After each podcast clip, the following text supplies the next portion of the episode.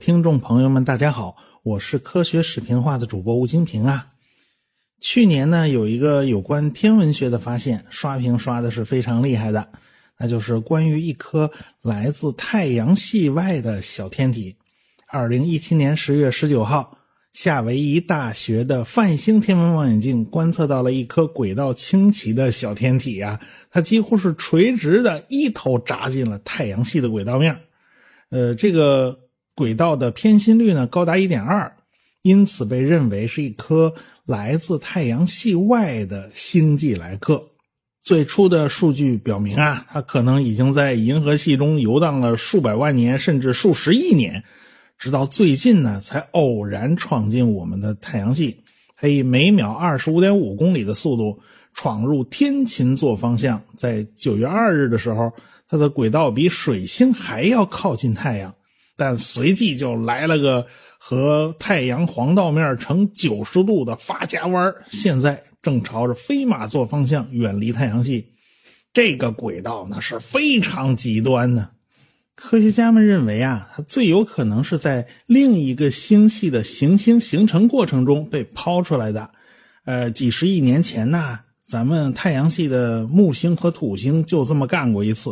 啊，因为轨道发生共振，所以土星和木星就合伙把很多小行星带的天体给扔出去了。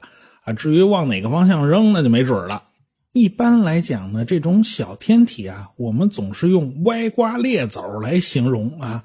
多数小天体长的形状是非常不规则的，也有人形象化的叫一颗土豆。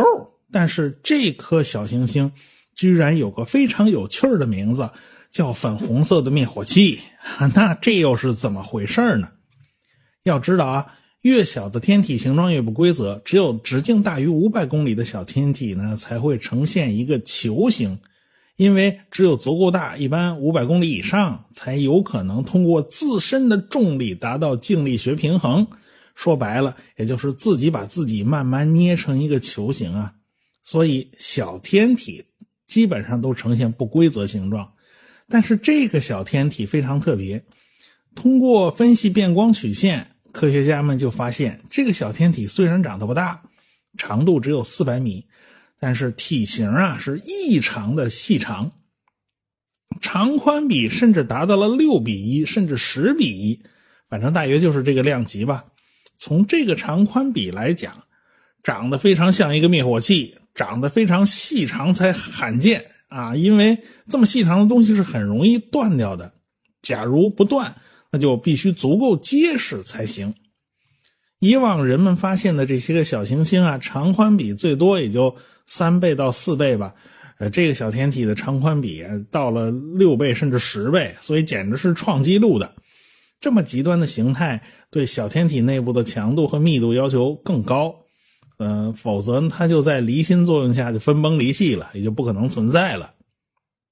一般来讲，一颗新发现的小天体，在有正式的命名之前呢，科学家通常会给它一个临时性的编号，因为这个小天体的偏心率非常大，大家一开始以为啊，它是一颗彗星，所以就给它编号是 C 二零一七 U 一。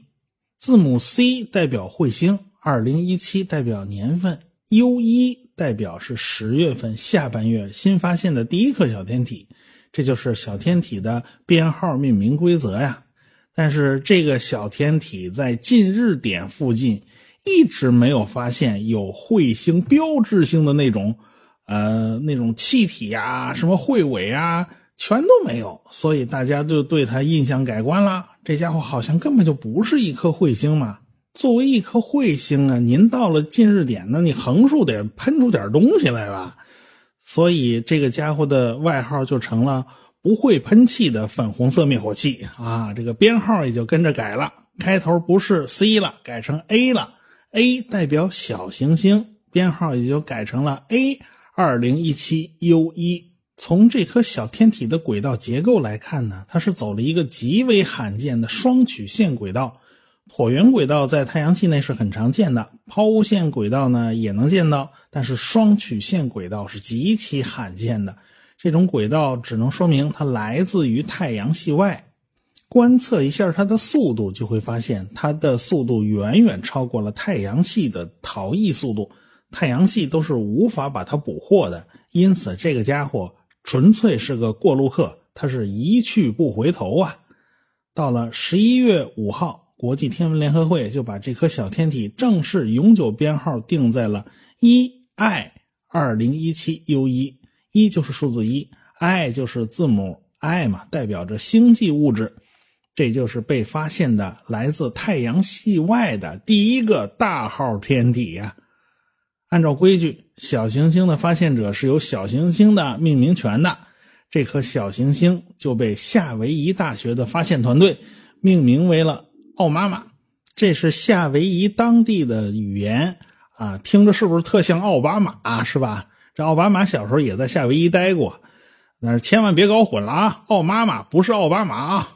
在夏威夷当地的语言里面，这个含义就是远方来的第一位信使的意思。哎，很跟这个小天体是非常契合呀。嗯，我现在发现啊，小天体里面有不少都是用夏威夷的神话传说起的名字。比如说，细神星就来自于夏威夷的神话，就是因为夏威夷有个天文学团队，他们干这行干的特别出色嘛，发现的这种小天体特别多嘛。所以很多都是用夏威夷的神的名字来命名的。天体的光谱特征呢，也就体现了这颗天体的表面成分。这颗奥妈妈虽然不像彗星那样靠近太阳的时候就会有挥发物质喷出来，形成漂亮的尾巴，但是奥妈妈表面反射率和太阳系中富含有机物的地形小行星以及彗星的符合度非常高。几何反照率达到了零点零四，和彗星非常相似。奥妈妈近日点只有零点二五个天文单位，于是最初的那个问题啊，就又被提出来了。仅仅因为在近日点附近没有发现这种气体挥发呀、水冰挥发的情况，咱就判断这颗奥妈妈它不是彗星，是颗小行星。这个判断是不是有问题呢？是不是有点太草率了呢？最近呢，英国皇后大学的一个团队提出，奥妈妈长期暴露在宇宙射线之中，表面的有机物可能会慢慢形成一层隔热层，说白了就是一层壳，就把奥妈妈给封起来了，导致其内部的挥发性物质在距离太阳很近的时候都没有能够冒出来，所以奥妈妈未必是一颗小行星。它完全有可能是一颗彗星，这个结果就发表在了二零一七年十二月十八号的《自然天文学》上。仔细去分析两组望远镜获得的奥妈妈的从可见光到近红外波段的这个反射率数据，结果就发现光谱特征和海王星外天体、还有地形小行星、还有特洛伊小行星。彗星核以及一颗活跃的半人马小行星都有非常相似的地方。不管是地形小行星、彗星核，还是海王星外的天体，它们持续上升的反射光谱一直被认为是由于富含有机物的表层受到了各种辐射的结果。太阳系内有个普遍的规律，那就是那些小天体啊，越往外侧越红啊。比如说柯伊伯带。奥尔特云那就变得比较红了，但是太阳系内侧呢，这颜色就没有那么红。我们相信呢，恒星系都差不多，我们的太阳系也不特殊嘛。所以奥妈妈的颜色呢是略微偏红的，和木星附近的这种小天体的颜色差不多。这也就是粉红色灭火器这个外号的来历啊。起这外号的是朱维特教授，他是英国人，在美国教书。